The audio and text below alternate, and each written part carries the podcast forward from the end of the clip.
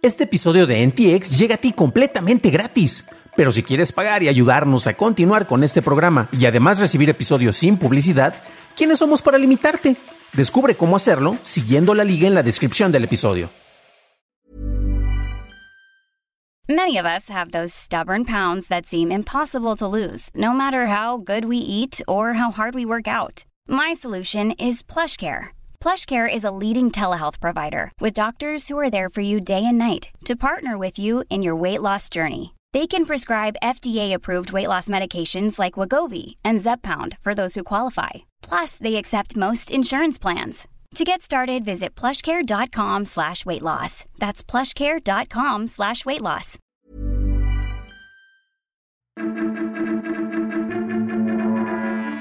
GPT te ayudará en Office, Mastodon pierde usuarios activos y Meta revisa sus medidas de moderación.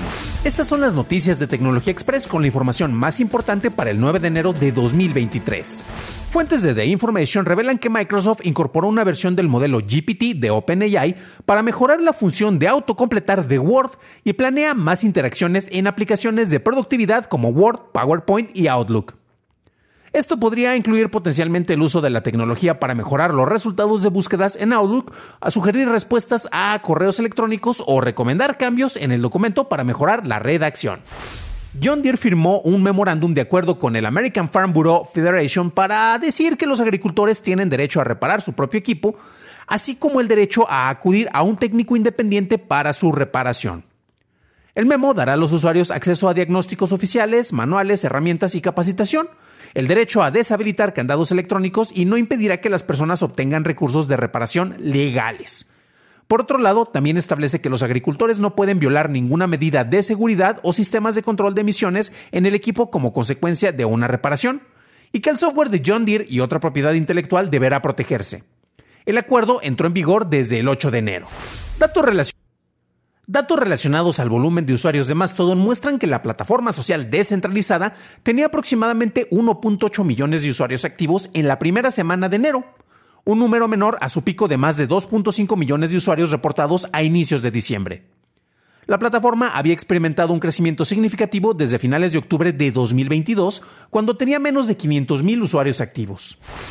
Hartley Charlton de Mac Rumors señaló que Apple no lanzó una nueva Mac durante el cuarto trimestre de 2022. Esto no pasaba desde el cuarto trimestre de 2001, cuando Apple lanzó el iBook G3 hace 21 años. Pasamos a la noticia más importante del día y es que la Junta de Supervisión de Meta anuló la decisión de la compañía para eliminar una publicación de Facebook que decía la frase muerte a Khamenei, como una crítica al líder iraní. La Junta consideró que la frase era un eslogan político retórico, no una amenaza creíble, y en contexto debería entenderse como un abajo con Khamenei, la Junta dijo que Meta debería enfocarse en desarrollar mejores maneras para considerar el contexto en sus políticas de moderación. Esas fueron las noticias y ahora pasamos al análisis. Pero antes de hacerlo, ya sabes qué hacer. Por favor, déjanos una calificación de 5 estrellitas en Spotify o en Apple Podcast o un like en YouTube, que no te cuesta nada. La manera en que Facebook modera y bloquea comentarios, así como la forma en que puede bloquear a usuarios, es algo que ha sido cuestionado y criticado principalmente por los usuarios que han sido bloqueados y son enviados a la banca del comentario social debido a algo que publicaron. Previamente se ha mostrado algunas debilidades dentro de este sistema.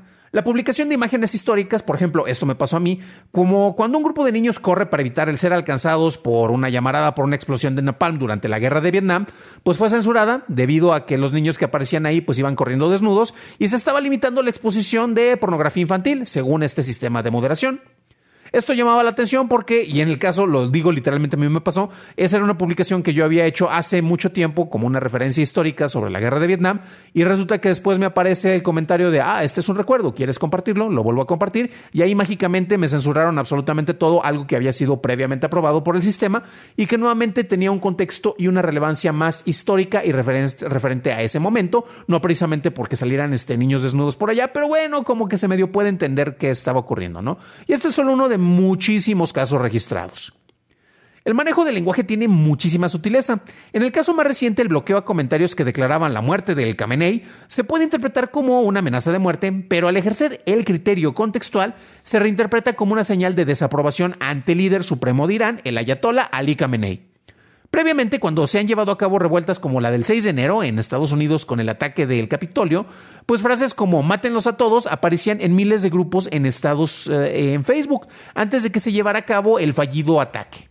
Y además, en eso mismo, pues eh, se incitaba precisamente para que quienes fueran a este, a intento fallido de toma del Capitolio, pues eh, ejercieran violencia en contra de figuras públicas y de personajes específicos dentro de la política de los Estados Unidos. La manera en que Facebook ejerce estas censuras es selectiva y es muy particular. El decir muerte al mal gobierno, desde luego, no es lo mismo que decir muerte a un mal gobernante, y menos cuando mencionas el nombre de este gobernante. Por ejemplo, cuando empezó el conflicto entre Rusia y Ucrania, Meta introdujo una excepción temporal que permitía pedir la muerte del presidente ruso Vladimir Putin, con lo cual se buscaba conceder cierta flexibilidad para que los usuarios de la zona pudieran expresar su enojo ocasionado por ese conflicto armado. Eso seguramente no pasaría en Estados Unidos para quienes pidieran la muerte del régimen republicano o demócrata, y menos si se piden las cabezas de representantes de dichos sectores, mm, como algo que vimos precisamente con la toma del Capitolio.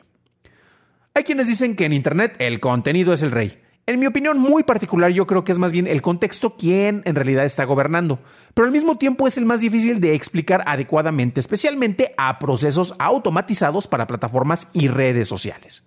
Esto también se ha mostrado con los avances en los lenguajes y con los chatbots, como ha pasado recientemente con el ChatGPT, el cual ha mostrado un avance significativo en el entendimiento contextual, el cual sigue siendo deficiente ya que depende de la información que puede recabar en Internet, así como de los prejuicios de quienes redactan y publican dicha información. Para una revisión más a detalle en inglés, visita dailytechnewshow.com en donde encontrarás notas y ligas de interés. Y si quieres saber más sobre cómo Facebook implementa moderación en su plataforma, revisa nuestro episodio 265 en donde hablamos de este tema. Eso es todo por hoy, gracias por tu atención y nos estaremos escuchando en el siguiente programa. Deseo que tengas un increíble inicio de semana.